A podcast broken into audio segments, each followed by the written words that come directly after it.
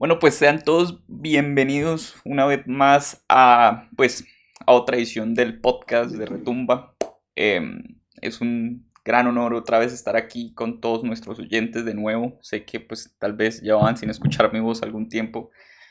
Eh, había estado, digamos, un tanto, no alejado, pero mm, digamos que estaba dándome un pequeño descanso de, toda esta, de esta vorágine musical, ¿no? Que, que fue 2020, porque fue un año tremendo para para la música extrema, para la música ruidosa, como me gusta decirle a mí.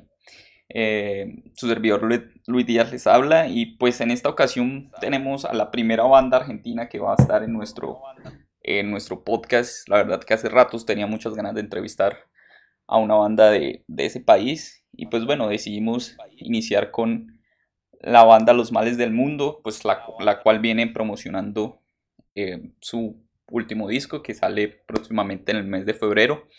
Así que bueno, darles la bienvenida a los dos invitados, a los dos miembros de la banda. Y pues preguntarles también que por favor se presenten, saluden a, nuestros oyentes y, nos expliquen un poco a qué se dedican y, y, qué es lo que hacen, aparte, pues si tienen alguna otra cosa que hacen aparte de la música. Entonces, un saludo a Dani y un saludo a Cristian. ¿Qué tal, Luis? Bueno, muchas gracias este, por la invitación. Eh, yo soy Dani, em, la voz de, los males del mundo. Y bueno, nada, muy agradecido por, este espacio y, todo un honor ser la primera banda argentina de estar en este, en este podcast. Hola, mi nombre es Cristian y soy el guitarrista de Los Males del Mundo. Y también te quería agradecer por la oportunidad y el espacio que nos das. Muchas gracias. Bueno, chicos, entonces, em, como bien saben, pues normalmente nuestro podcast es más que nada una, charla, nos gusta charlar mucho con nuestros invitados, a veces pues digamos son un poquito más formales, a veces un poco más informales, todo depende pues, de la situación y demás. Entonces en principio pues me gustaría preguntarles o, saber eh, cómo nació este proyecto de los males del mundo, porque pues eh, actualmente cuenta con un EP y bueno, y el próximo disco que van a, a promocionar, pero pues sería interesante conocer cómo nace el proyecto. Eh, sí, yo con, bueno, de antemano sé que Dani tiene, pues, ha estado trabajando en muchas bandas en Argentina y bueno, Cristian también ha estado en, un par, entonces cómo se conocieron, cómo llegaron a, los males del mundo y bueno, cómo se dio este nuevo disco y demás. Bueno, esto eh, más o menos, a veces es, difícil recordar bien la fecha, pero creo que arranca 2016, creo, más o menos. Em, yo venía trabajando en otros, en otros proyectos, en otras bandas, y em, tenía un poco la idea de hacer eh, un, proyecto netamente en black metal. Y mm, en un momento creo que Cristian también estaba con ganas de, hacer algo. Y bueno, empezamos como a hablar para arrancar la idea de ver qué, sucedía, si nos juntábamos. Paralelamente, em, yo bueno, tengo una amistad ya de, varios años con, Nikita Kamprad, que él es el líder de Der Big Freiheit, una banda alemana, que nos conocimos en el, creo que habrá sido 2009 o una cosa así. Creo que cuando ellos sacan el, primer disco, em, el, demo, a, mí me, hacen escuchar ese proyecto y, me encantó. Em, en ese momento, bueno, lo contacto y empezamos con una, con una relación de, amistad muy, muy, muy buena, charlando un poco de, nuestros proyectos, él desde Alemania y yo desde acá Argentina, y siempre teníamos como las ganas de hacer algo juntos. Y bueno, The Vegan Freiheit comenzó a, a, crecer, a grabar discos, y los tiempos que Nikita tenía, bueno, nunca podíamos coincidir para, hacer algo juntos. Así que em, en un momento, bueno, decidimos no postergarlo más y por ese entonces con Cristian nos habíamos juntado para armar algunos temas y estaba un poco ahí el esqueleto de lo que iba a ser em, el proyecto. Y bueno, comienzo a hablar con Nikita nuevamente para, para hacer algo juntos y le muestro lo que teníamos. Eh, si él quería participar de alguna forma u otra y le encantó, le encantó la idea, le encantó la propuesta. Así que, mm, bueno, ahí dijimos de, comenzar a trabajar juntos y ahí empezó como a, a generarse este proyecto que después, bueno, le dimos el, el nombre de, de- de los males del mundo. Ok, y bueno, Cristian, ¿cómo, cómo surgió ese nombre junto con Dani? No, no.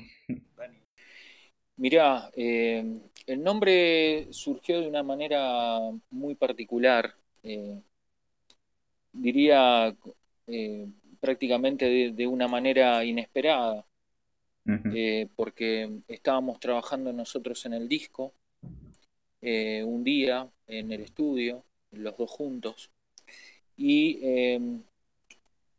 nosotros tenemos un, un amigo en común que se llama Juan Canepa, que, que nada, él, él nos ayudó mucho con respecto eh, a hacer la oreja externa de la banda, ¿no? A, a decirle, eh, el, el típico amigo músico el cual eh, uno le pasa las cosas, le va pasando las canciones, le va pasando las letras y Sí, claro, como, nada, como para, curador, ¿no? para tener, exactamente, como para tener una, una opinión externa, ¿no?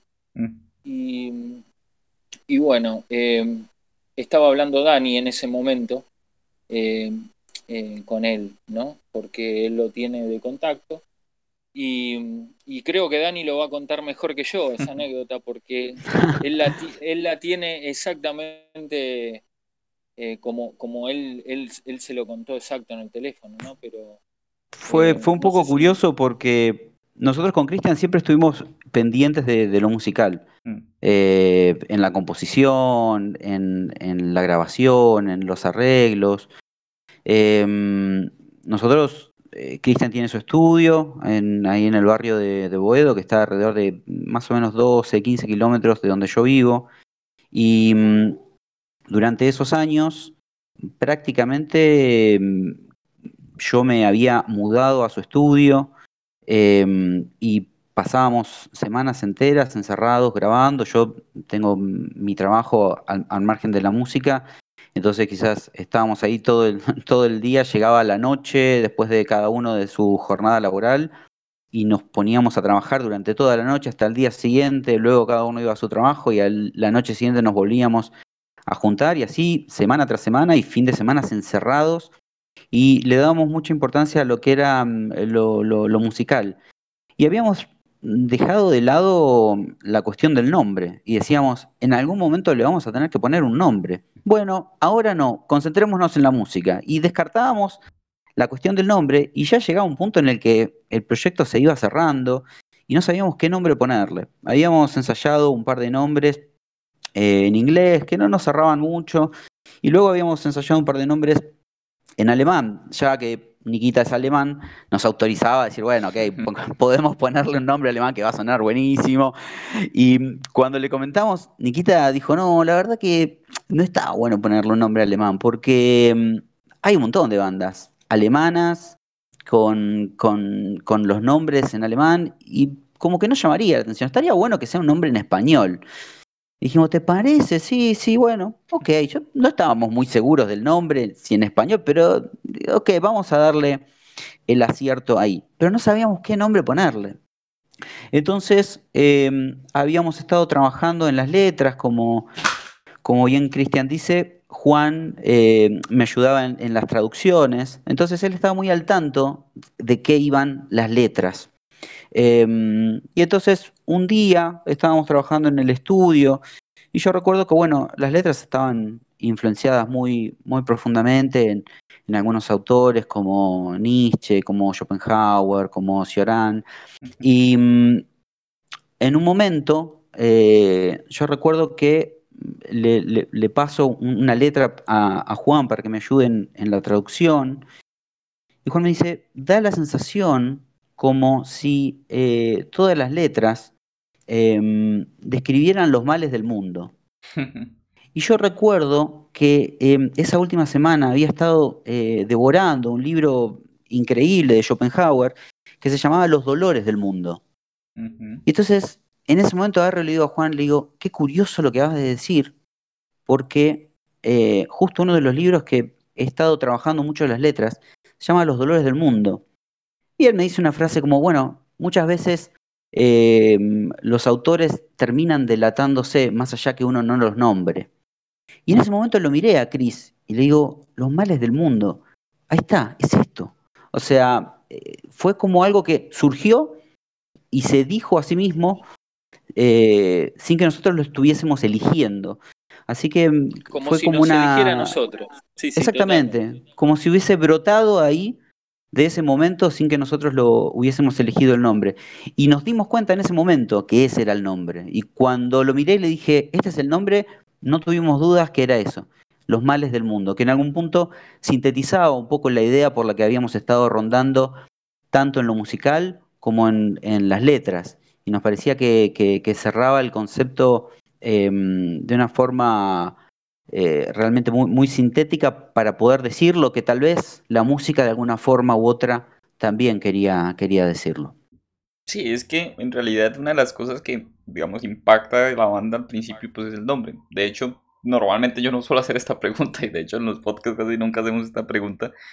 Pero al tener un nombre como tan, eh, como te mencionaba, impactante o un nombre tan, digamos, característico, ¿no?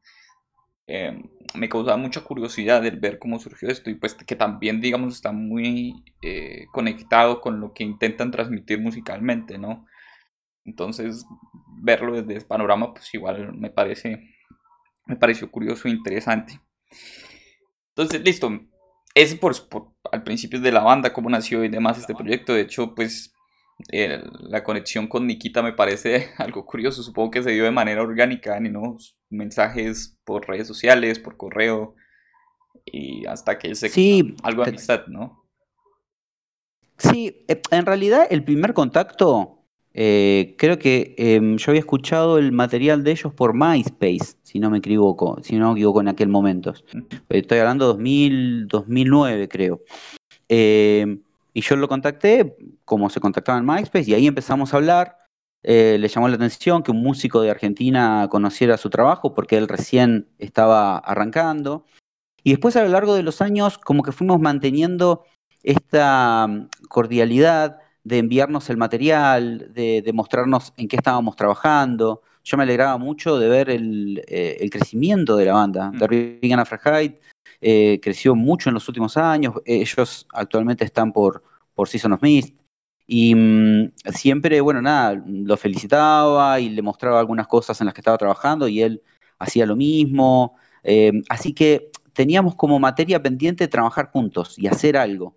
Eh, así que cuando pudimos hacerlo fue una, una, satisfacción enorme porque más allá de nuestra amistad y más allá que ahora somos músicos que compartimos este proyecto, eh, yo soy un, fanático de Brian Afraheit, a mí me gusta mucho, entonces tener al, al, al, líder de esa banda trabajando en este proyecto con nosotros eh, era una alegría enorme, para Cristian también, él le gusta muchísimo el trabajo de Nikita, así que fue, fue algo genial.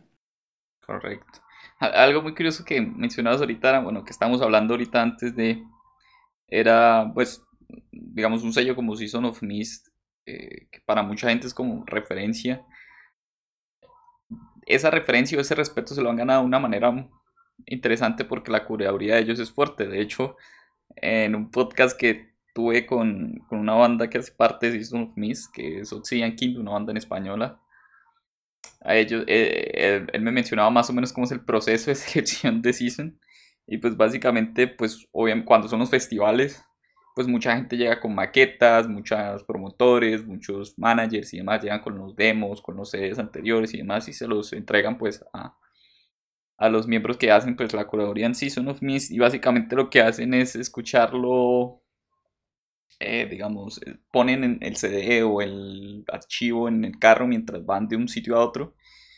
Y si en 30 segundos no hay algo que los motive a seguir escuchando, lo quitan y botan el, el archivo o el CD o, o lo que Bueno, mira, mira qué dato interesante. Habría que avisarle a las bandas que, que envían material a Season of Myth que no manden ningún disco con, con intros muy largas, entonces. Exacto. O sí, o sea, que es algo como muy concreto, muy directo.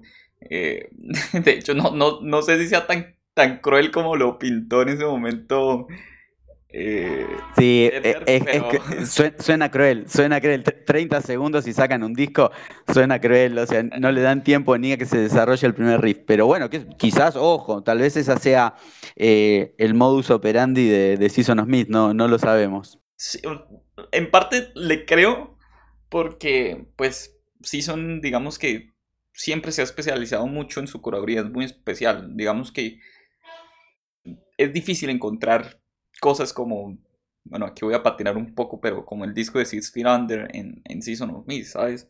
El último que sacaron. Eh, lo siento si a alguien que le gustó, pero pues personalmente creo que ese disco en un sello serio no debía salir. En fin, em, digamos que son muy como muy constantes en su curaduría, siempre buscando, incluso tienen, ah, una vez escuché una banda de Lituania, que es como un país en el que menos te esperas, una banda de metal, y, y sonaba muy bien. Entonces, creo que en parte sí cuidan mucho como, como su curaduría. Y bueno, hablando pues, ya que estamos hablando de sellos y, y demás, pues este nuevo disco de ustedes, este disco debut, em, Descent Towards Death, eh, pues va a ser distribuido por, por Northern Silence en, en Europa, bueno, supongo que también para Estados Unidos y demás, porque pues distribuir música desde Latinoamérica para el mundo creo que es una labor titánica y costosa, porque lastimosamente nuestros sistemas de paquetería, envíos y mensajería es criminalmente costoso, diría yo. No sé cómo sea en Argentina, pero sé que por la mayoría de Latinoamérica es, es así. Entonces, bueno, quería te mencionaba antes eh, cómo es eh, el estar, o estos contratos de distribución, cómo se hacen, eh, cómo llegaron ustedes a, a a este contrato y, y si van a ser parte, no sé si pueden adelantarme, si tienen, si van a ser parte del sello bajo ya un, no solamente una distribución, sino también pues un apoyo y, y, pues en, el- en próximos discos, en próximos trabajos. Sí, bueno, em, bueno, no sé si querés comentar un poco vos, Chris, y cómo, cómo fue la, la- la cuestión. Sí, sí, no hay ningún problema. Mirá, eh, nosotros, eh, bueno, con todo este el tema de la pandemia ha sido un momento muy difícil, ¿viste? Sí, por supuesto, Eh, para todos. Nosotros, nosotros, nosotros, Dani previamente había tenido contactos con algunos sellos y, y, y quizá teníamos algo de palabra, ¿no? Y bueno, después con toda la cuestión de, de, de esta pandemia que, que, fue fatal para todos los músicos, bueno, se han, se han caído todas esas propuestas, ¿no? Eh, y nos encontrábamos con un disco que estaba recién terminado, en plena pandemia, y, y dijimos, bueno, ahora qué, qué, qué hacemos, ¿no?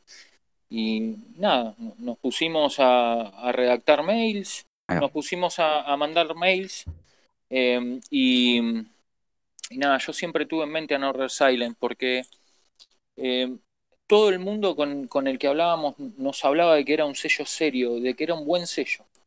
Y siempre teníamos buenas referencias de él. Con músico que hablamos, músico que nos dice qué buen sello. Entonces siempre lo teníamos como una prioridad.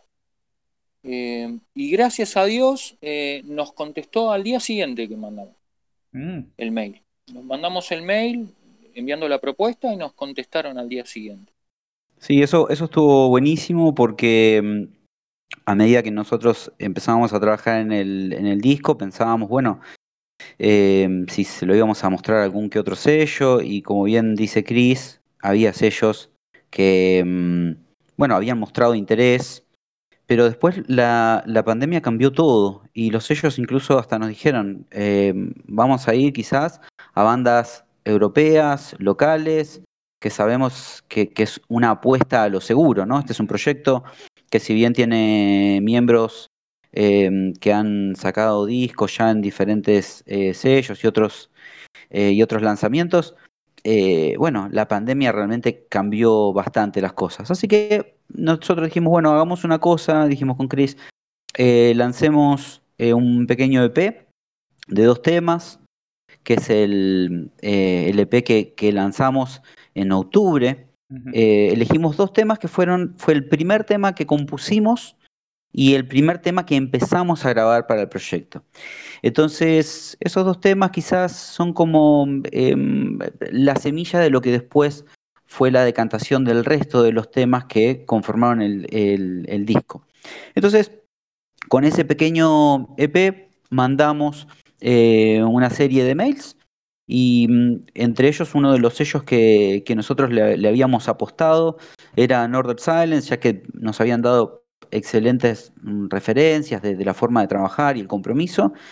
Y para nuestra sorpresa, eh, al día siguiente nos, nos mandó un mail el, dueño diciendo que le interesaba mucho la propuesta y que quería escuchar el disco entero si se lo podíamos enviar. Y bueno, se lo enviamos y en 24 horas ya nos estaba haciendo un ofrecimiento para firmar un contrato por varios discos.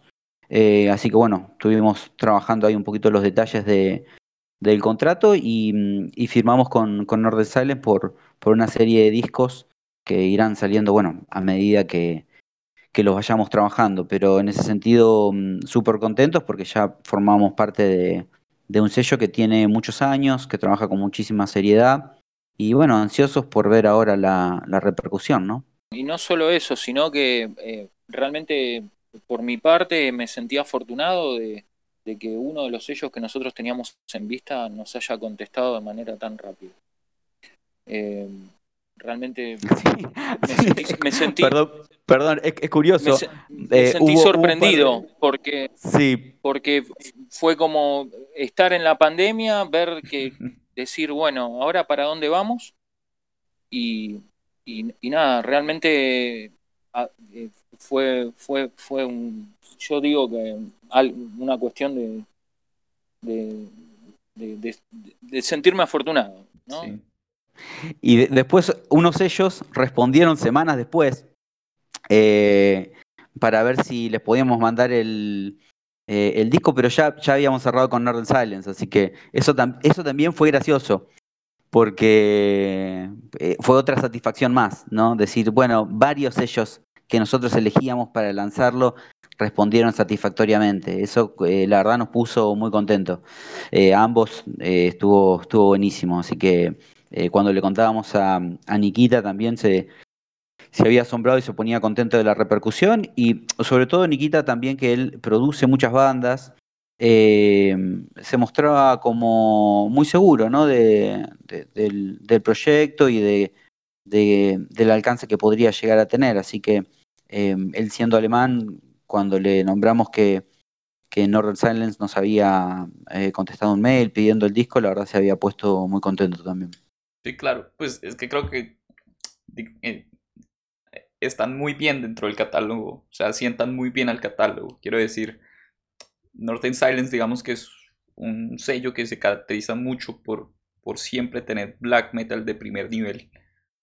De hecho, ahorita mientras, mientras contaban ustedes pues su historia, estaba checando como bandas que, que hacen parte pues, de su catálogo y, pues tenemos bandas como Gris, Skyforest, Eretuar, Eldamar, Malist, eh, bueno, e, eso, eso, es, eso es increíble. Em, de repente compartir sello con, esas bandas, eh, o bueno, como habíamos hablado anteriormente, Sour también había salido em, por el sello en ese momento, Ghostbath en su momento, eh, y, formar parte un poco de, ese listado de bandas mm, nos llena de, orgullo que una banda con miembros de Latinoamérica esté en, el sello, ¿no? La verdad estamos súper contentos por eso. Sí, claro. De hecho, creo que, si no estoy mal, son los únicos... A ah, mentiras, hay un colombiano. Eh, eh, no, hay, hay, otra banda, ahora no recuerdo el nombre, pero hay, pero hay otra banda. Hay un colombiano que es Dreams of Nature. Eh, de hecho, tengo ganas de invitarlo, vamos a ver si, si podemos invitarlo pues cuando estrenen su material. Pero sí, son pocas las bandas. De hecho, aunque también digamos que ha, habido un fenómeno bien interesante y es que hay varias bandas eh, latinoamericanas que están firmando con sellos pues internacionales, ¿no? Em, es muy curioso lo que está pasando. Más que nada, yo, yo pienso que es pues por, obviamente pues por que hoy en día los lazos, el internet es pues mucho más sencillo hacer esto.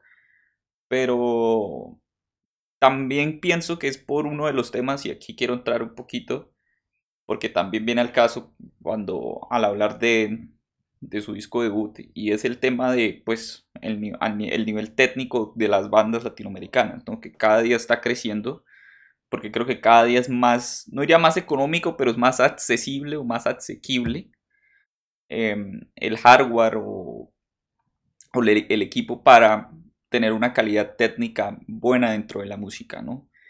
Y eso es algo que es un primer rasgo que, que, bueno, es como yo siempre he dicho que es como la forma o la presentación de una banda. Y pues el disco de ustedes eh, suena, suena, suena increíble, o sea, un disco de black metal que es intenso, que es poderoso, que tiene muchas capas de sonido. Em, lograr un nivel de producción em, bueno, o sea, que se escuchen todos los instrumentos, que se sienta la voz, eh, los pequeños arreglos que, ustedes incrustan a la música, que se escuchen bien, es todo un desafío para una banda latina y para, pues, eh, sobre todo personas que no se dedican enteramente a la música, porque como me comentabas, te dedicas a, bueno, los dos supongo que tienen trabajos externos a la música, entonces, el tema de producción, primero, para cortar ideas, ¿Cómo fue el trabajar este disco para ustedes? Llevarlo, pues, llevar este hobby, digamos, a un nivel profesional. ¿Y cuál es el panorama que ustedes ven de, este nivel técnico, nivel de sonido, de producción en, pues, en las bandas de Latinoamérica en general? Bueno, voy a hacer una pequeña introducción y después lo dejamos a, a Chris, que el estudio, eh, que el estudio en el que se fue, que fue grabado el disco, es el estudio de Chris, así que quizás te pueda dar un panorama más Em, profundo de esta cuestión, pero sí es cierto que, y te agradezco esto que comentás de, del sonido, fue algo que teníamos muy en claro desde el principio, queríamos que suene eh, nítido, queríamos que suene agresivo, pero que suene con el harsh propio de, del black metal, em, no queríamos un sonido eh, sintético, eh, sino que queríamos un sonido cálido y orgánico. Y, trabajamos mucho con Nikita, trabajamos mucho para, para lograrlo y, llevarlo para, para, esa, para esa dirección. Eh, la verdad estamos muy orgullosos con el, resultado final, porque en algún punto, eh, si quien escucha el disco va a encontrar muchos guiños a algunos eh, elementos muy característicos del black metal de finales de los 90, que nosotros queríamos como nada introducirlos en este proyecto, pero que suene moderno, que suene agresivo, por momentos tiene algunas cuestiones medio disonantes y modernas, em, y por otro momento tiene este gancho de, la melodía que queda como pegada, pero que a su vez genera todo un recorrido. Y, poder lograrlo y que suene así orgánico, bueno, es, eh, Nikita como productor es excelente y Chris ha hecho un, trabajo muy, muy minucioso, también ha hecho una búsqueda de sonido impresionante en su estudio, así que seguramente te va a poder contar un poquito más en detalle esta cuestión de cómo fue que lo trabajamos. Mirá, em, vos sabés como, como en todo país de Latinoamérica es, difícil, es difícil estar al día con, todo lo que son los elementos, ¿no? Con los que uno puede contar. Eh, quizá, eh, eh, bueno, uno tampoco dispone del tiempo, ¿no? Que, ¿no? Dani tiene su trabajo, yo tengo el mío, hay, hay, que, hay que hacer la música cuando, cuando no se trabaja, y cuando no se trabaja es cuando hay que dormir. entonces, entonces es, es prácticamente eh, un pacto silencioso que hemos hecho entre los dos de, una convivencia, ¿no? De decir, bueno, vamos a hacer un disco, nos va a llevar tanto tiempo juntos, bueno, eh, nada, él, hizo el esfuerzo de, viajar entre 12 y 15 kilómetros diarios. Eh, entre su trabajo, su casa y, venir acá a internarse, ¿no? Dormir pocas horas, dormir una o dos horas, levantarse e ir a trabajar. Eh, eso desde el lado artístico y humano, ¿no? Eh, el hecho de, convivir con él durante tres años día y noche, la convivencia misma, ¿no? todo esto fuera, de lo todo esto fuera, de lo musical, ¿no? Hablando. Mm. Totalmente, porque fue, fue, fue, un proyecto, un proyecto que realmente fue eh, trabajado así como lo describe, como lo describe Cristian. Eh, convivíamos prácticamente, yo durante esos tres años lo veía a Cristian eh, más veces que, a mi familia, que a mis amistades, porque estábamos compenetrados en, el disco, trabajándolo una y otra vez, y nos íbamos a dormir enojados porque no podíamos resolver una idea o porque no podíamos encontrarle la vuelta a cierta cuestión de sonido eh, y realmente, bueno, nada, fue, fue algo que no fue algo tan sencillo. ¿no? Hay músicos que quizás, nada, eh, desarrollan un disco en, o una idea en muy poco tiempo. Nosotros lo hemos ido trabajando y se ha ido construyendo. Em, y la verdad, bueno, nada, es, eh, es un proyecto que, que, costó bastante, pero a cada paso que dábamos estábamos seguros de que eh, era eso, era así como tenía que, quedar, tal tema o tal idea, ¿no? Sí, por supuesto. Y nuestra, y nuestra idea en el momento, también desde, desde, el, desde el minuto uno, fue decir, nosotros queremos escuchar nuestros discos en una playlist con discos que nos gustan mm. y no notar diferencias. Queremos estar a la altura de, los discos que, nos gustan. Y esa, esa fue eh, digamos, el desafío que tuvimos nosotros, ¿no? Que por eso mismo tomamos ese compromiso y, nos tomamos ese tiempo para hacer el disco, ¿no? Sí, por supuesto. Y hay, algo que también me causa curiosidad, y no, no solamente el hecho de la pandemia, sino que, pues digamos, Argentina pues está pasando por un momento complicado, ¿no? Y y pues eso hace que las cosas, digamos, a nivel técnico, como te mencionaba, sea más difícil todavía. O sea, el hecho de que nuestras monedas estén devaluadas, porque la moneda colombiana tampoco es que valga mucho realmente. Bueno, mientras estamos hablando, nuestra moneda se está devaluando precipitosamente, te diría. O sea, cuando termine esta charla, nuestra moneda ya se habrá devaluado un 20%. En Argentina eh, estamos un poco acostumbrados a esa cuestión económica donde sabemos que, es algo con... Vos me decías, Argentina está pasando un mal momento, y yo te diría, desde que tengo uso de la razón, que Argentina pasa un mal momento. Eh, realmente es, uno se lo toma a broma, pero es, muy así, es algo muy de Latinoamérica también. Mm. Em, pero bueno, Argentina es, es, muy curioso, pero nosotros intentamos eh, ir en contra de eso como, como Cristian decía antes, bueno, era una cuestión de, era nuestro trabajo y este, terminar nuestro trabajo y meternos de lleno a este otro trabajo. Nosotros la música lo tomamos como, como un trabajo. Yo em, tengo mi otro trabajo, que es, yo soy psicólogo clínico em, y realmente mi pasión está en, la música. Eh, yo estoy momento en el que no estoy atendiendo a algún paciente, estoy haciendo algún arreglo, componiendo, escribiendo alguna letra o pensando qué hacer eh, para el siguiente proyecto. Em, y Cristian, no me cabe dudas que exactamente de la misma forma, durante el día, si bien está en su trabajo, eh, está pensando cómo mejorar tal o cual cuestión. Y nos hemos conectado en ese punto con, esa, con ese compromiso eh, y hemos dicho, como bien Cristian decía, ¿no? Queremos que este disco sea un disco en el que podamos escucharlo junto con otros álbumes que, nos llegan y, de los cuales uno disfruta. Y creo que lo hemos logrado. Yo la verdad es pocas veces escucho las cosas que he grabado. Y este disco y este material, porque el EP también, es algo que incluso después de haber estado tres, cuatro años trabajando una y otra vez en los temas, al día de hoy pongo el playlist, lo escucho y lo disfruto muchísimo. Y no me había pasado con otros discos que he grabado, no, me había pasado anteriormente. Y un poquitito con respecto a tu pregunta también, eh, viste cómo es esto, ¿no? Eh, uno tiene que ser eh, técnico, tiene que saber grabar, saber mezclar saber de marketing, tocar el instrumento, eh, escribir letras, eh, ser eh, administración de redes sociales.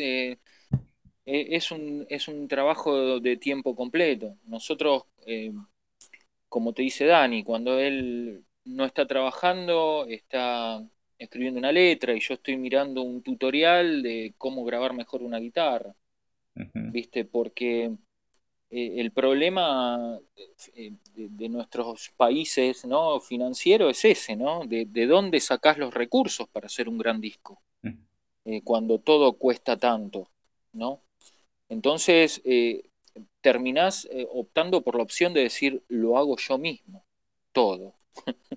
y, por eso también, por eso también que lleva el tiempo que lleva, ¿no? Uno a veces dice cuatro años para componer un disco no estuvimos cuatro años componiendo un disco, pero estuvimos dos meses viendo cómo se graba tal cosa, eh, estuvimos viendo cómo hacer, eh, no sé, un montón de, recursos, ¿no? Que uno se va topando con esto de, lo que es crear un disco, ¿no?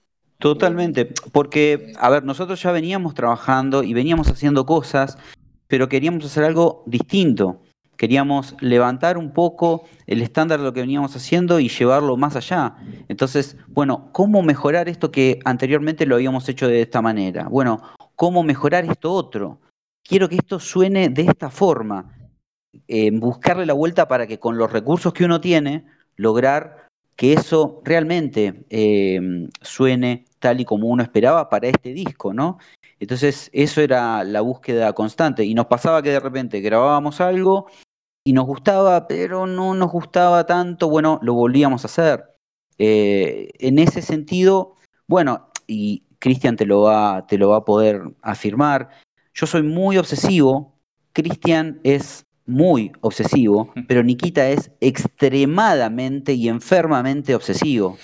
Entonces, fue una conjunción de tres tipos enfermos trabajando a detalle en un montón de cosas y mm, eh, la verdad fue buenísimo. Eh, es, es, difícil, es complicado, pero mm, cuando los tres estamos de acuerdo que, lo queremos así, e, es genial, porque ya decimos, bueno, buenísimo. Eh, los tres estamos súper conformes de, esta cuestión. Y eso fue algo también muy, muy llamativo, ¿no? La, el nivel de detallismo que tiene Cristian en algunas cuestiones eh, y uno a veces confiar, ¿no? Hay cosas que escuchaba Cristian que yo no escuchaba, pero confiaba en su criterio. Decía, bueno, si vos lo escuchás así, ok, vamos así. Lo mismo Nikita, ¿no? También confió mucho en, nuestro trabajo en algunas cuestiones.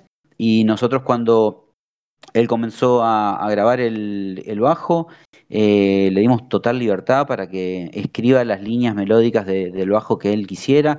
Y por supuesto, bueno, nada, el resultado eh, superó nuestras expectativas porque realmente cuando escuchamos las líneas de bajo que había grabado nos pareció geniales. Y él también, bueno, él siempre ha grabado los bajos en sus discos, pero en este nos comentó que se permitió ciertas licencias, de que mm, eh, algunas cosas que él iba componiendo para, para el disco le, resultaban como novedosas, así que lo, dejamos así, pues nos, pareció que estaba buenísimo.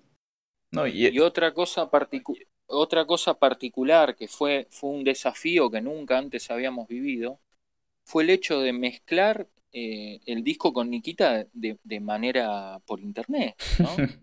Eh, que, eso, eso fue, imagínate, dos argentinos tratando de hablar en inglés técnico. Mm. Eh, con un alemán. intermedio de, la, de la web y, y nada. esperar que Nikita nos entendiera y nos devuelva. Y ahí te das cuenta lo gran productor que es Nikita, ¿no? Porque nosotros le explicábamos a nuestra manera lo que queríamos y él nos devolvía el audio y nos decía, ¿esto quieren? Y nosotros decíamos, sí, sí, es esto.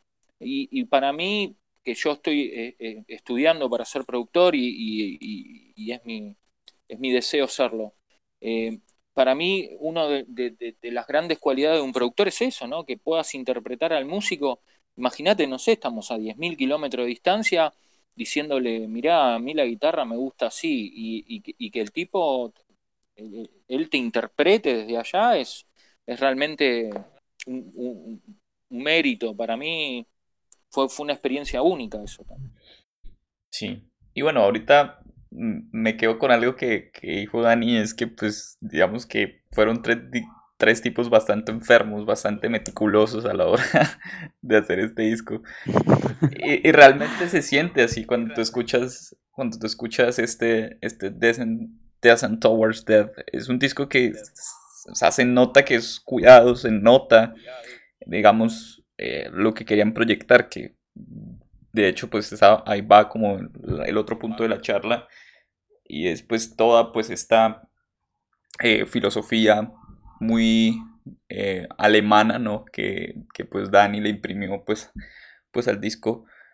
Se siente, como te, como te decía, se siente esa parte como medio, pues la palabra enfermo no es como, mucha gente la tiene como despectiva, ¿no? Pero eh, me refiero como a esa intensidad, como esa crudeza que tiene el disco, pero también tiene momentos que son bastante, eh, no sé, disfrutable para la gente que disfruta este tipo de música, ¿no? No quiero ser como acá, no quiero hacer una reseña así a voces, pero, pero siento que el disco eh, hace parte como de esa ola de bandas que entienden el black metal de una manera mucho más intensa que antes.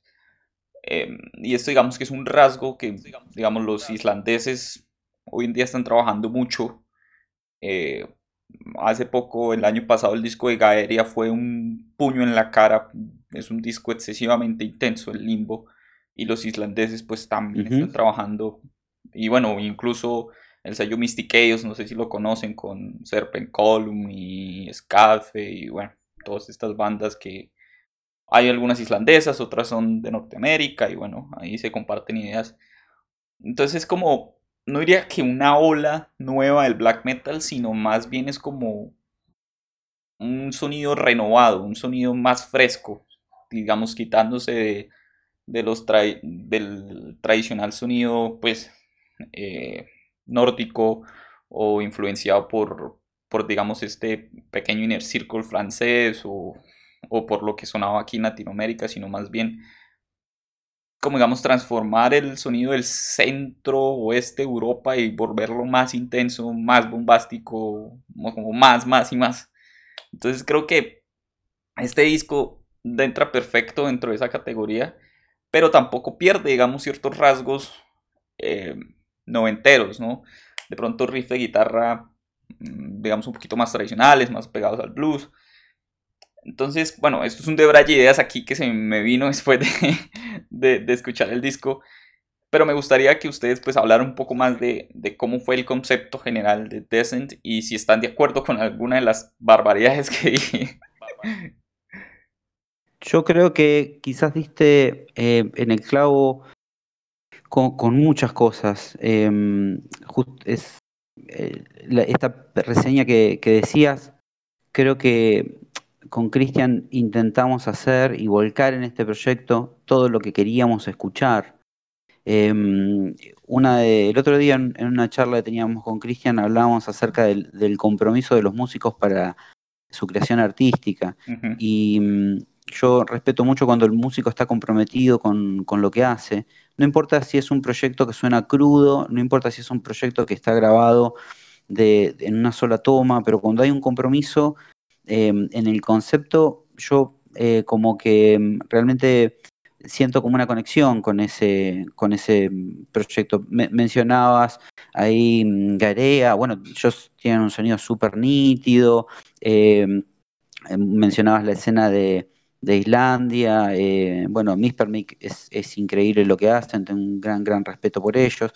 Sin embargo, en Latinoamérica también empezaron a, surgir varias cosas, la gente de Selps, eh, con un disco que salió el año pasado que es increíble y a mi criterio Relatos de Angustia me parece eh, entre los primeros discos te diría está en el top 10 de los lanzamientos mundiales me parece increíble y me, pone muy contento que una banda eh, de Latinoamérica esté logrando ese, ese reconocimiento. Y con respecto a, estas cuestiones que escuchabas de, algo más clásico, bueno, tiene que ver básicamente con, la música que, de la cual se fue nutriendo Cristian y que eso lo, pudo volcar Ahí, mira, hay una, hay una situación que estábamos de repente trabajando en un tema y yo justo, nada, prendemos la computadora, vamos a ponernos a trabajar. Cristian agarra la, guitarra y se pone a tocar un solo arriba de, un riff que justo estaba eh, pasando en el tema. Y yo le digo, uy, qué bueno que está eso. Eh, le digo, ¿qué es? Me dice, no, es algo que siempre toco en esta parte. Y yo le digo, bueno, eso tiene que estar en el disco. Y me dice, no, pero es, es como muy heavy, no tiene nada que ver. Y le digo, si vos lo tocas siempre, cada vez que te suena esa parte, entonces eso tiene que estar ahí, Cris. Lo tenemos que poner ahí, porque no suena forzado. Es algo que te nace, que vos lo escuchás, que surge de esa parte. Y así fue como hubo un montón de, cuestiones eh, muy personales, de, arreglos que le surgían a Cris, que tiene que ver un poco con lo que él viene escuchando y con todo el bagaje musical que él trae. Eh, te contaba que, nada, eh, siempre de chico he escuchado black metal sueco, pero yo me he criado desde muy chico de familia escuchando heavy metal tradicional, ¿no? De, Deep Purple, Rainbow, Dio, Maiden, Judas.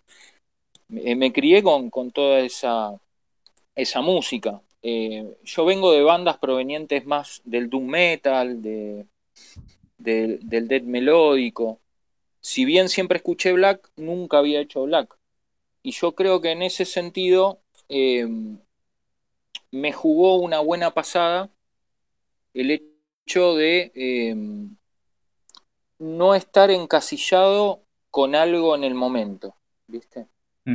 Entonces, em, yo creo que eso influye y, lo vas a notar en los temas que quizá hay melodías o armonías que son más provenientes del Doom, quizá tenés solos de guitarra que te hacen acordar más a un solo de heavy o, algo más blusero, eh, porque no solo se escucha black metal, ¿no? Eh, y Dani, Dani, que es, una enciclopedia del black metal, es el tipo que más sabe que yo conozco de black metal, es el productor, ¿no? Eh, es el que, el que a mí me dice, eso, eso está bueno, eso está bueno, eso va. ¿no? Es, es, es, el que sabe y el que me dice, mirá, dalo vuelta al riff, hace esto, hace lo otro, ponelo así, ponelo así, y acá me hace pum, pum, pum, esto me, y ahí se forma, ¿no? Eh, y creo que, creo que esa, esa metodología ha funcionado y ha dado algo fresco, eh, que, que, viene un poco a lo que vos decías, ¿no? Eh, por ejemplo, vas a encontrar un poco de todo vas a encontrar las viejas influencias de, que nosotros somos dos, eh, dos personas que escuchan black desde los 90, ¿no? Y eso es inevitable para nosotros, tener influencias de, de banda de los 90. Y a su vez es esa pizca de, cuota de, también escuchar el black actual y a su vez tener influencias de, cosas que, son fuera del género.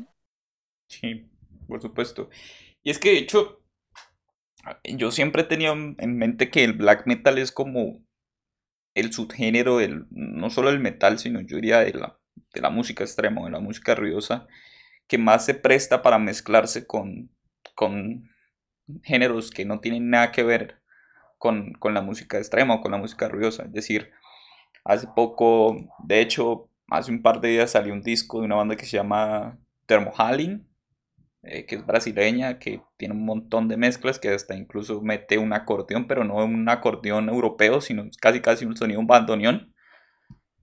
Y suena tremendo. Y lo mismo otro brasileño que es Cataira, que ahorita eh, el año pasado hizo una mezcla de samba y black y bueno, panóptico en, Estados Unidos. Y bueno, y así podemos mencionar a muchísimos proyectos que, digamos, se, atreven a experimentar con el black metal y suena bien, o sea, no, no suenan como una mezcla extraña ni, ni, una mezcla fuera de lugar, sino que le dan, digamos, su, su forma y el género se presta para ello. Entonces, eso, el hecho de que una banda se atreva a integrar, pues, todo lo que escucha o sus influencias, creo que le da mucho más dinamismo a la música. Entonces, no sé, no sé qué opinan ustedes de, de esto. Sí, yo eh, em, coincido con, algunas cosas que, decís. también tiene que ver un poco con, con, el mérito de quien lleva adelante esa mezcla en los casos que comentabas, ¿no? Porque realmente hay, hay casos eh, en donde uno a veces ve que esa mezcla está un poco como forzada eh, y bueno, qué sé yo, hay, hay casos que son, que son muy buenos y que lo han logrado muy bien. Nosotros en, este proyecto no queríamos incorporar ningún instrumento externo a lo que es eh, un, una formación de, de, de, metal, ¿no? Por eso nos limitamos un poquito a, a no, no, no, agregamos ni teclados ni ningún tipo de esas cuestiones. Eh, y, y, y, el juego fue un poco más sutil, ¿no? De, de generar algún guiño eh, en relación a las cosas que nos gustan, a nuestro bagaje y de darle la forma a este disco mm, conceptual, porque cuando lo escuchás la idea es que desde el primer tema al último estén conectados. Y también es un desafío, porque mm, hoy por hoy, en esta cuestión que casi hablábamos, casi como chiste, de alguien que escucha un track y si a los 30 segundos no le dice nada, pasa al siguiente, eh, es un desafío también sentarse y prestarle atención a un disco entero. Los niveles de atención cada vez son menores, estamos bombardeados por por una sociedad que todo el tiempo quiere algo rápido, cada vez este, más corto y, y, y más directamente al hueso. Eh, la música popular se resume en tres minutos en al... uh -huh. y nosotros estamos ahí jugándonos con un disco de cuarenta y pico de minutos que hay que, nada, digerirlo, escucharlo. Igual tampoco es tan críptico, ¿no? Pero bueno, lo que me gustaba de este disco, que con Chris lo hemos creo que logrado, me parece, desde nuestra óptica, es que sea un disco que se pueda eh, disfrutar en, en, varias escuchas. Y cuanto más te metes en el disco, más detalles le encontrás, más eh, arreglos le podés encontrar.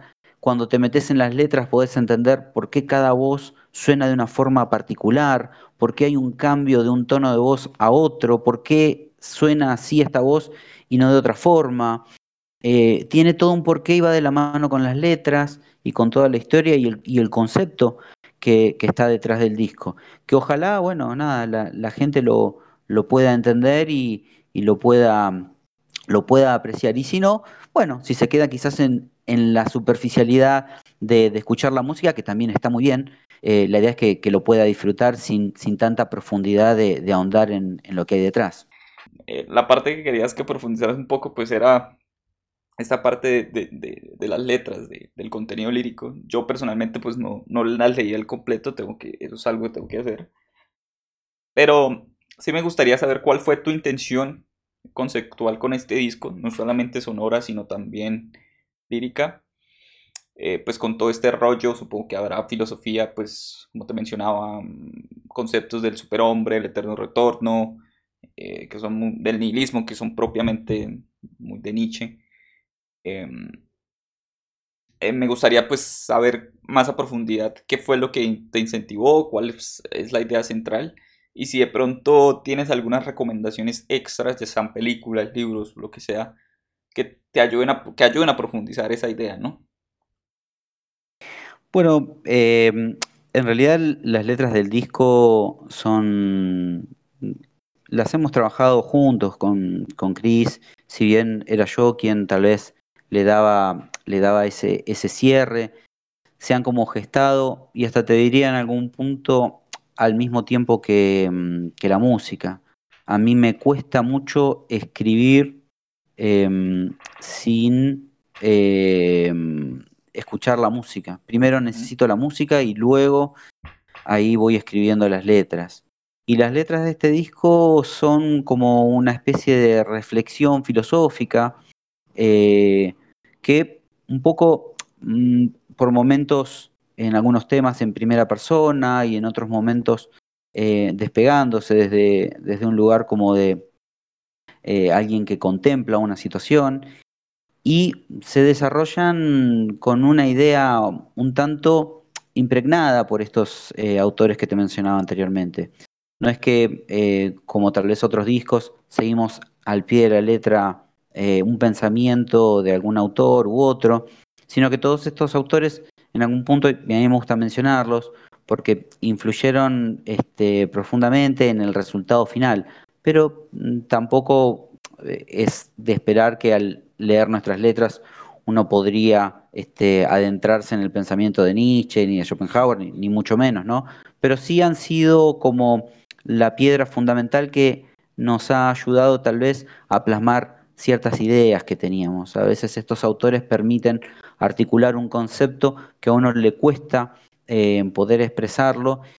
Yo creo que la música lo ha expresado bastante bien y la letra lo ha complementado eh, de una forma, eh, creo que bastante acabada en lo que queríamos transmitir, ¿no?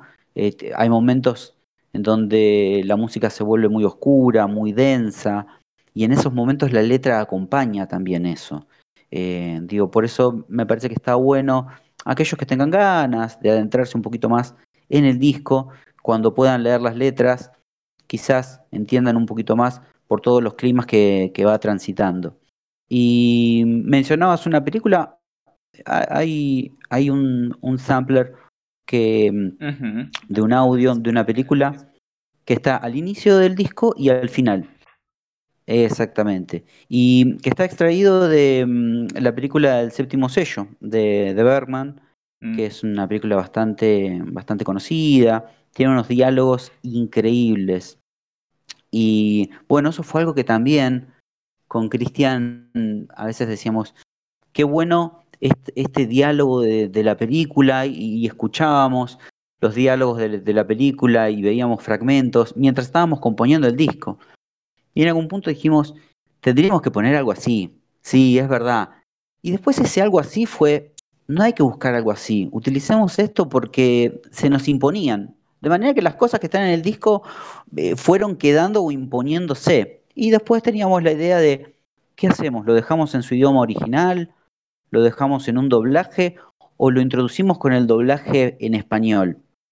Y casi como un juego de, prueba o de ensayo, em, volcamos el audio en, la introducción del primer tema y caía como anillo al dedo y dijimos, eh, está buenísimo que quede en español, incluso le da otro tono distinto mm. del que em, estábamos acostumbrados, ¿no? Con la película en su idioma original, eh, que es una película que, bueno, ha, estado presente en muchísimas obras, sobre todo de la música también, muchas bandas de black metal la han utilizado, pero nunca en español y nos pareció que estaba bueno hacer ese guiño también a, la película de Bergman. Interesante. A mí es, es, una de mis grandes deudas cinematográficas porque sí he visto películas de Bergman, pero no he visto el séptimo sello. Creo que todavía nunca me he sentido como preparado para verla. Eh, no sé por qué, pero siempre he tenido esa sensación. Pero evidentemente que es una película pues que ya pasó a ser casi un icono, ¿no? Dentro de la cultura mundial. Em, y que bueno, tendré que verla y, ahora tenés una excusa más entonces para, verla. Mira, si, si esta entrevista sirve para que veas la película, justifica, justifica todo el esfuerzo y, la cuestión de que la hayamos elegido. Y eso también está bueno, ¿no? Si, si quizás alguien se ve de, por curiosidad movido a, introducirse tal vez a la lectura de algún autor o, alguna película, entonces, bueno, em, estamos más que satisfechos de que algo de lo que queríamos transmitir se logró. No, y lo más curioso es que es lo que te digo, o sea, sí, he visto otras películas de Bergman, he visto mm, Wild Strawberries, que es esta película medio road movie de, em, de un señor de avanzada edad que ve como pues su familia y, demás. Y también he visto mm, En Tiempo de Lobos, que es esta película medio surrealista de terror que tiene Bergman, que es una película que me gustó muchísimo. Eh, por ahí también he visto Fanny Alexander. Bueno, He visto varias, pero no sé por qué nunca. Nunca me he visto el séptimo sello. Como te digo, tal vez me he sentido como que es una obra muy icónica como para como para verla así un día X en mi casa, pero sí, ya como tú decías, tengo como otra excusa para ver. Ahí tienes una, una, excusa nueva, sí, sí, sí. Correcto. Bueno, pasando para otra parte de la entrevista, ya que pues ya hablamos un poco del disco, de cómo nació y demás. Eh, como les mencionaba antes que estábamos hablando, siempre como al ser la primera banda argentina que, que tenemos acá, siempre me ha causado mucha curiosidad cómo es el panorama de la música extrema o del metal en, en Argentina. Eh, como les mencionaba a ustedes hace poco, el, normalmente uno tiende a relacionar, y creo que casi todo el mundo es eh, relaciona Argentina pues con el rock de ese país, ¿no? Digamos que el trabajo de, de Spinetta, el trabajo de Papo, y bueno, obviamente Soda Stereo, digamos que fue masivo, ¿no? Fue, fueron bandas que llegaron pues a todo el mundo y que hoy en día mucha gente está incluso redescubriendo, ¿no? Se ve, digamos, en estos charts de internet la gran apreciación que tiene la gente por, por, un proyecto como Pescado Rabioso. Em, pero digamos que el, el, en el mundo de la música extrema y el metal, digamos que las referencias suelen ser más tradicionales, con bandas como Malón, como Hermética, el propio Rata Blanca, que si bien no son bandas que yo disfruto mucho, eh, mucha gente sí en Latinoamérica y pues en Argentina sé que tienen mucho apoyo. Pero fuera de eso, encontrar, digamos, bandas eh, como Los Males del Mundo eh, es casi como una excepción, ¿no? Es como, es el lunar en medio de un, no sé, como una aguja en el pajar o algo así. Quiero creer que no es así, porque pues ustedes de hecho, quiero que contrasten esa idea, pero no sé cómo ven ustedes ese panorama o la escena argentina, aunque no me gusta mucho esa palabra, pero cómo ven ese, ese panorama de música ruidosa, extrema, metal, más pesado en, Argentina. Bueno, no sé si quiere arrancar Chris ahí respondiendo a esa pregunta. Mira, eh, no, es una, no es una pregunta fácil. Sí, por, eso, por eso te dije que lo Sí, sí, sí, sí, por eso, me mandaste a mí. Eh, eh, tiró hasta la bocha, como dicen. Nosotros tenemos el, el, gran legado de las bandas que, que, que nos has eh, dicho, ¿no? Eh, todo el legado Hermética, Malón, eh, ¿no? Y todo, todas las los subgrupos de bandas todos los subgrupos de bandas formadas eh, en relación a, esas bandas, ¿no? Eh, hoy en día hay una escena mucho más amplia, gracias a Dios, de eh, y, está viendo una escena bastante grande, por decirlo de alguna manera, es chica, pero, pero comparado a unos años creo que creo que hay muchos más subgéneros, eso voy con grande, ¿no? hay, hay mucho stoner, em, hay mucho death metal, eh, hay mucho cuestiones medias digent, em, viste, hay cosas que están apareciendo, ¿no? están apareciendo bastantes proyectos de black metal. si bien siempre los hubo, eran siempre dos o tres dos o tres que marcaban el camino, que eran fieles a, ideales, ¿no? Eh, pero hoy en día se están viendo bandas que son nuevas, que intentan hacer las cosas de manera súper profesionales, ¿viste?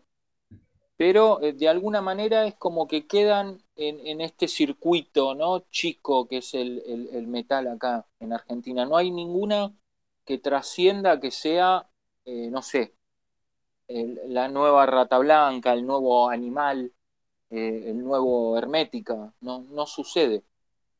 No sucede, porque yo calculo que, que, nada, como, como pasó en la música mundial, ¿viste? Se, subdivide, ¿no?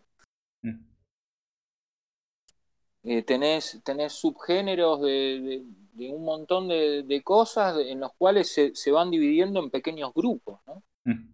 Pequeños nichos.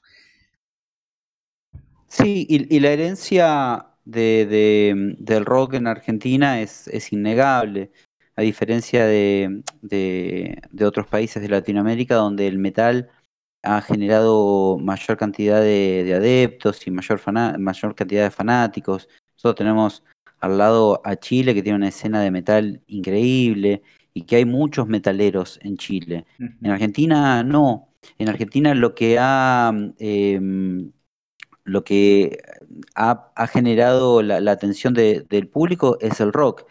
Y ahora, bueno, se da un fenómeno un tanto, un tanto raro, donde el rock también ha perdido espacio, eh, ya que bueno, la música popular hoy está en otro lado, ¿no?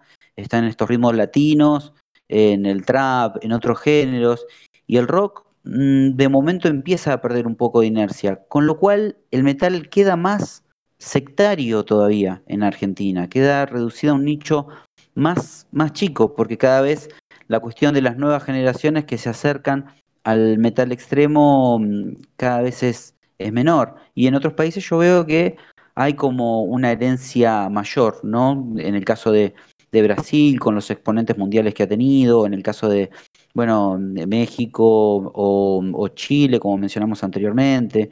Pero Argentina mm, tal vez se ha destacado en, el rock de Latinoamérica y el metal no ha sido eh, muy, este, muy masivo, salvo bueno, como, como mencionabas, esta cuestión más clásica, ¿no? del trash o del heavy un poquito más clásico, o estas eh, bandas eh, que mm, están emparentadas con lo que fue B8, Hermética, Malón y todo ese movimiento de, metal también. Sí, es que el ecosistema como de música en, Argentina es, es muy peculiar, ¿no? Creo que se puede ver incluso pues a todo, digamos que Argentina siempre fue como muy cosmopolita en, el sentido de que, pues, digamos, tiene muchas influencias eh, de muchas partes, pues, porque fue muy influenciada, pues, por toda la gente que emigró hacia Argentina de muchos países. Entonces, digamos que el ecosistema musical de Argentina siempre me ha parecido muy curioso, ¿no? Que, hay como una escena, siempre ha habido como una pequeña escena de hip hop que ahorita explotó con, con el trap y con todo esto de las batallas de gallos y demás pero pues la influencia del rock y el progresivo, luego Soda con su con su post-punk que pues que mucha gente no lo relaciona con el post-punk, pero el sonido de Soda Stereo puede ser perfectamente, se puede encontrar en, en el post-punk un poco menos cargado. Luego pues, también tiene pues, sus, sus, sonidos, digamos, eh, tradicionales con, con, el tango y la canción en Argentina. Entonces, creo que es un, digamos que en eso guardan cierta relación con Colombia, que también es como una... Colombia también es un país con un ecosistema musical eh, impresionante pues por todo lo de las regiones. Entonces, e, es un caso muy particular y creo que, creo que por ahí va pues el hecho de que no tengan como una escena tan extrema al haber como tanta variedad musical dentro del panorama argentino, ¿no? Mira, por alguna manera hay, hay una gran cantidad de bandas, pero una barbaridad de cantidad. Hay variedad por doquier, pero por alguna manera la escena no está de alguna manera unificada y, y explota de una manera unificada. No, no sucede. no sé, Dani, ¿tú, cómo ves como ese, sí, como te mencionaba, como ese ecosistema, como esa forma que tienen ustedes de ver la música en general, ¿no? Con toda esta explosión de géneros que hay. Sí, yo la verdad no, no a, cuando tenía 20 años quizás participaba muchísimo más de la escena eh, local, de ir a shows. Hoy por hoy voy a los shows tal vez que quizás de algunos amigos, pero en líneas generales, el poco tiempo que tengo me la paso componiendo, grabando.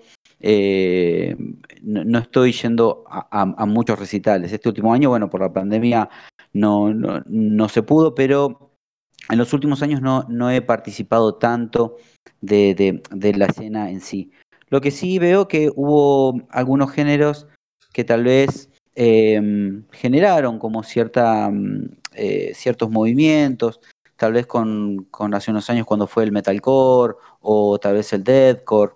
Em, el metal extremo, bueno, ha tenido sus exponentes, ha habido bandas en Argentina que han hecho black metal desde los 90, con una propuesta más cruda, em, con un sonido como más, más true, como podríamos decir.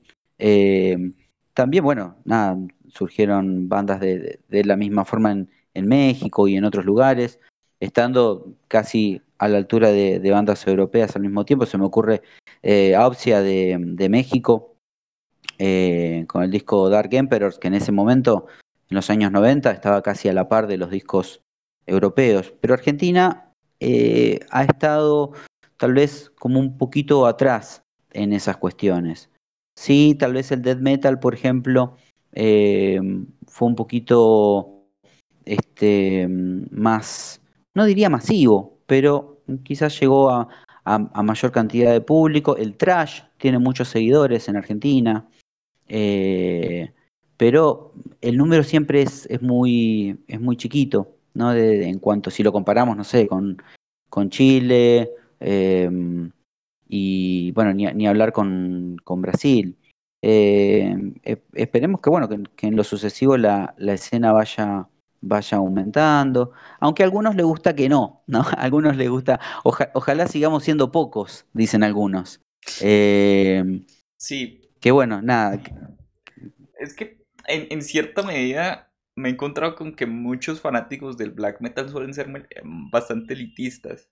No sé si esto sea malo o no. Mm, Creo que es un debate medio interesante para tener.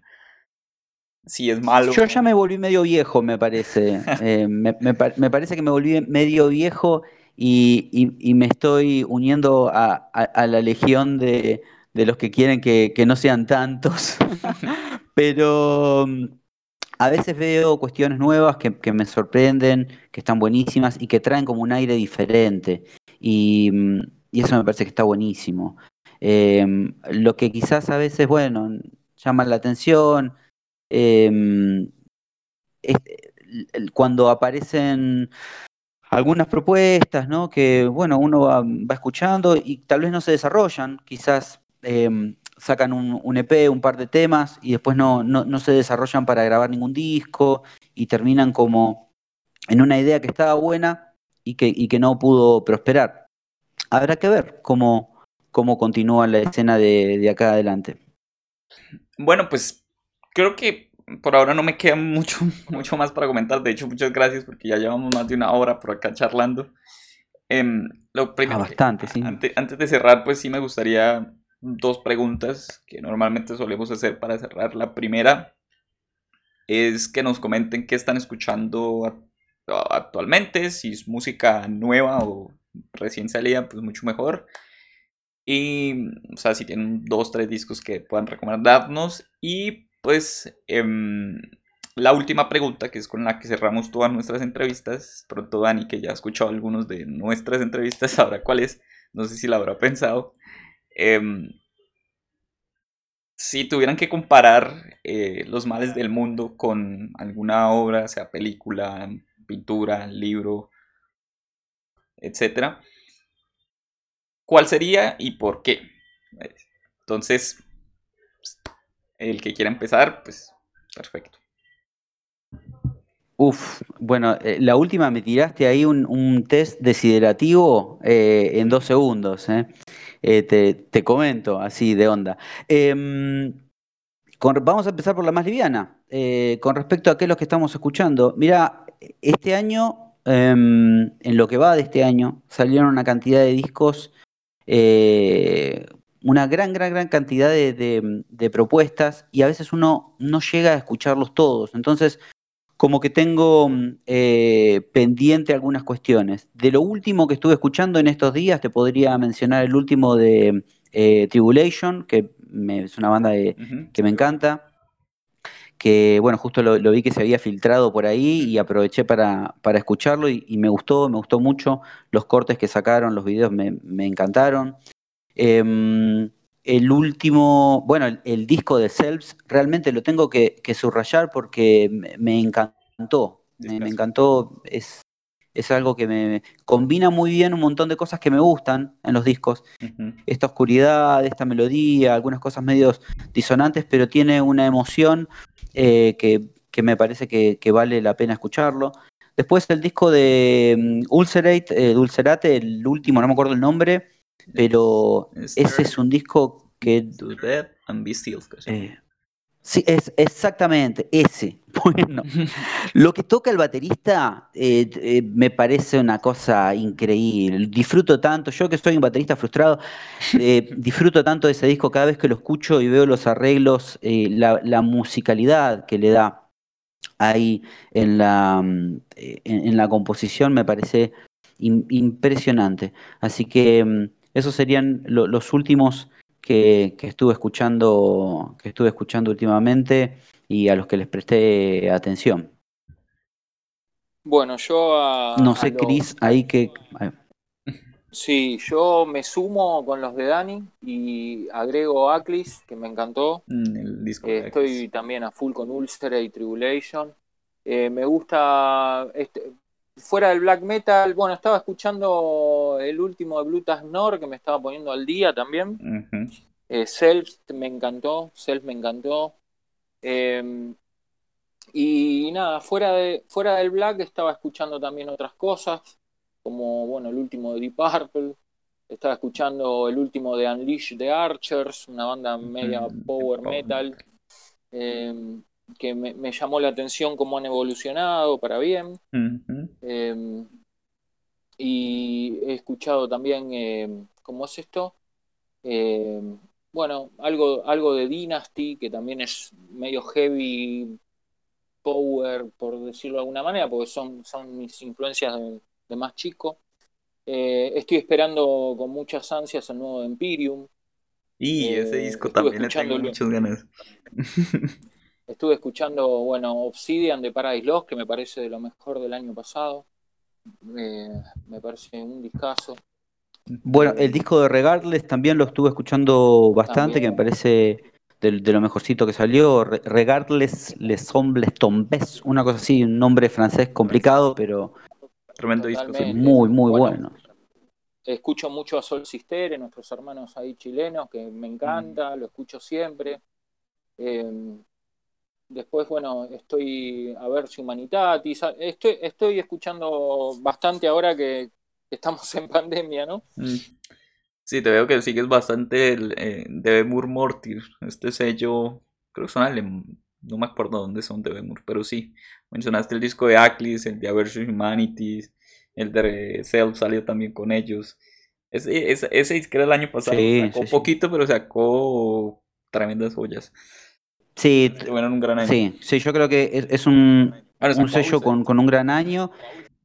Sí, bueno, Ladlo también, el sello francés, ha sacado cosas interesantísimas y en los últimos años em, el black metal francés está dando que hablar, está resurgiendo de la, de, la de, ese pasado que tenía ahí, que durante unos años estuvo medio como adormecido y ahora vuelve a resurgir con propuestas que, que sorprenden, que sorprenden muchísimo. Sí. Em, así que creo que. Es muy curioso la historia de Francia, ¿no? Porque ellos empezaron pues con una especie de inner circle medio extraño que se llama LLN, creo que son los acrónimos. Que era algo súper, súper pequeño y que solo sacaron demos y eso. Y que de ahí nació pues eh, dos figuras digamos importantes, bueno, se influenciaron que fueron Neige y el de Pez Noir, que ahorita se me va el nombre, que de hecho de ahí viene la colaboración de ellos dos. Y bueno, y ahí la explosión del Bloodgaze con Amozirs, con, con Lantlos. Sí, sí, sí.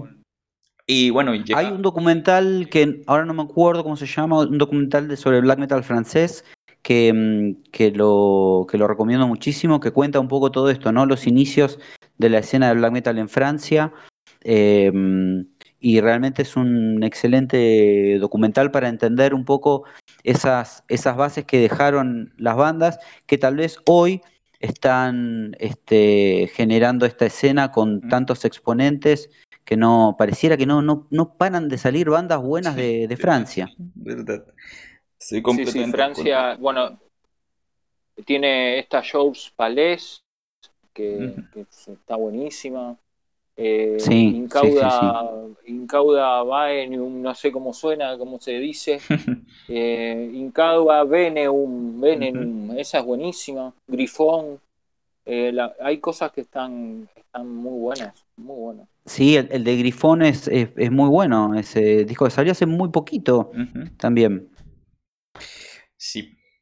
Y bueno, esta es pero ya, ya saben, los que hayan conocido las referencias, pues ya saben que pueden encontrar también en el disco de Los Males del Mundo, porque no tiene nada que envidiarle pues a todas estas referencias. Y yo siempre he dicho que, que algo importante de, de un disco, de un nuevo proyecto, es, es que los, las personas que estén detrás de ese proyecto escuchen música y se mantengan pues en constante descubrimiento. Porque de hecho algo muy curioso Sí, yo creo, que también me gustaría mencionar es que eh, últimamente los discos que más me han gustado de metal suelen ser hechos por gente que no está tan relacionada escuchando tanto metal. Es muy curioso. Por ejemplo, eh, el Alphaville de Imperial Triumphant, que pues fue uno de mis discos favoritos del año pasado, no, no está hecho per se por gente que, que sea metalera siquiera, porque no creo que Kenny Grohowski, baterista, pues prácticamente es un músico de jazz, entonces es algo muy curioso. Sí, sí, bueno, en los últimos años ha habido como el este estos nuevos proyectos y estas nuevas propuestas de eh, bandas de black que han como eh, incorporado el jazz, pero de una forma este, muy, muy presente, no, no como una sutileza. Realmente hay mucho jazz ahí en, en esa cuestión. Exacto. Entonces sí, siempre he dicho que lo importante es que también se mantengas como, no ir actualizados porque tampoco actualizados, o sea, la verdad eso es para la gente que tiene tiempo como yo y que pues todavía no tiene obligaciones que se puede dedicar a... Es que es muy difícil, ¿eh? Exacto. Eh, es muy difícil con la cantidad de material que está saliendo. Bueno, ustedes teniendo eh, un portal tienen que estar como em, constantemente escuchando material y para nosotros, eh, los músicos, por supuesto, está buenísimo escuchar este, los discos nuevos, ver en qué andan las bandas, ver en qué andan los sellos, pero es muy difícil estar al día. De hecho, estamos en, a fines de enero y a mí me quedan muchos discos pendientes del año pasado que no llegué a, escuchar. Y hoy, hoy salió una cantidad de discos impresionantes que a escuchar, o sea, una lista.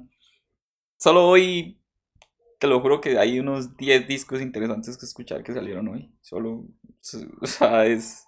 Incluso, por eso te digo, para alguien que no tiene obligaciones o responsabilidades más allá de cumplir con ciertos trabajos o con cierto estudio, pues es importante, pero no me imagino a alguien que tenga un cargo importante, que tenga una familia, que tenga hijos, o sea, es, es, complicado, bueno, y de hecho, pues creo que esa es la labor que tenemos que hacer nosotros como comunicadores, tratar de de, digamos, filtrar la información y poder brindar como un panorama de qué es lo que está pasando y que la gente pues escoja según sus gustos.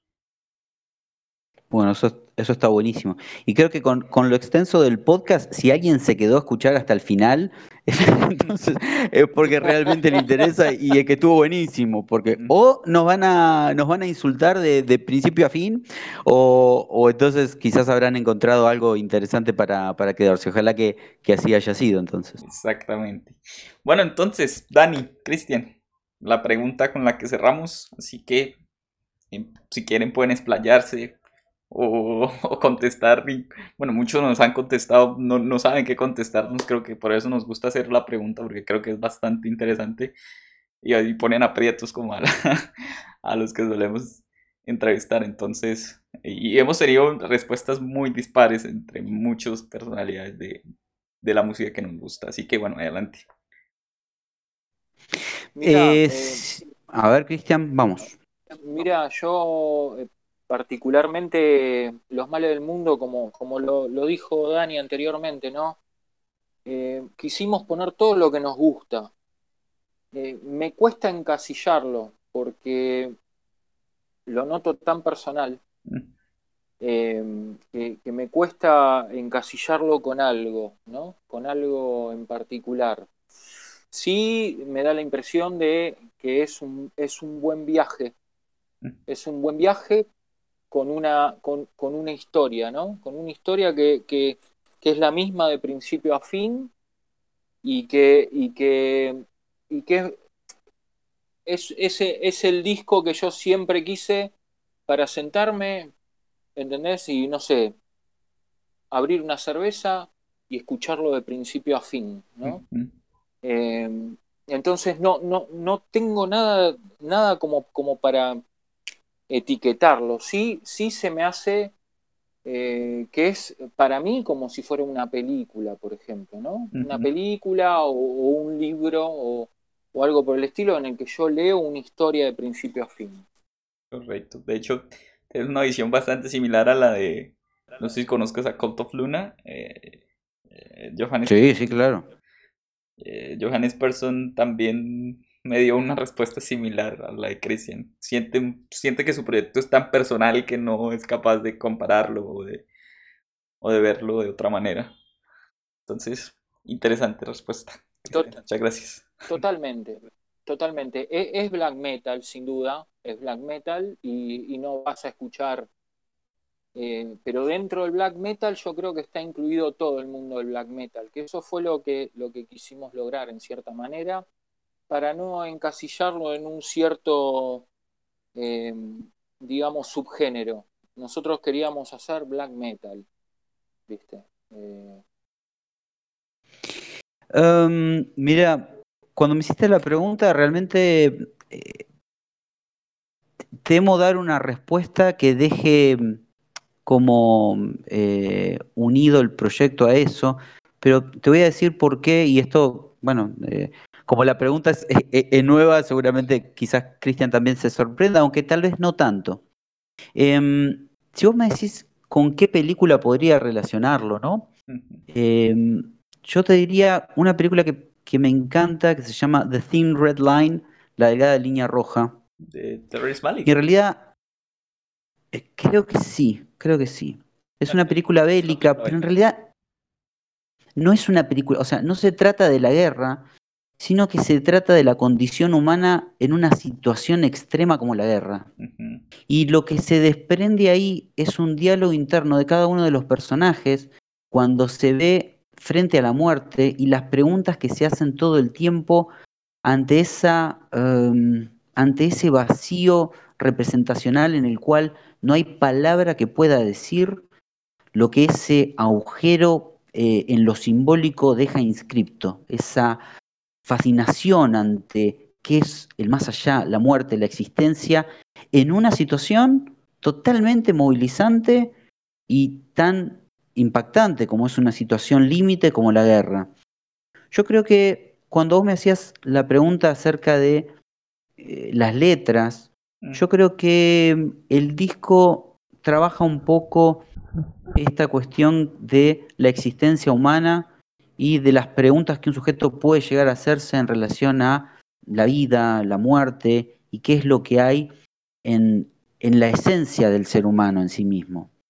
Y creo que la película de alguna forma toca al ser humano en, ese estrato más bajo, en, ese lugar más crudo y, muestra lo desgarrador de, una situación de guerra creo que me transmite algo que podría relacionarlo con eh, lo que me genera a mí algunos fragmentos de las letras y algunas reflexiones que tienen la letra. Por supuesto, no es un proyecto bélico, no, es un proyecto em, de guerra, sino es eh, una cuestión más filosófica. Y si viste la película, la película utiliza el escenario de la guerra como una excusa porque en realidad es una película filosófica, realmente, donde hay diálogos internos, donde hay pensamientos que a veces detienen el tiempo y el sujeto reflexiona acerca de la vida y la muerte en algo que sucede en un instante, sin embargo como que el tiempo se detiene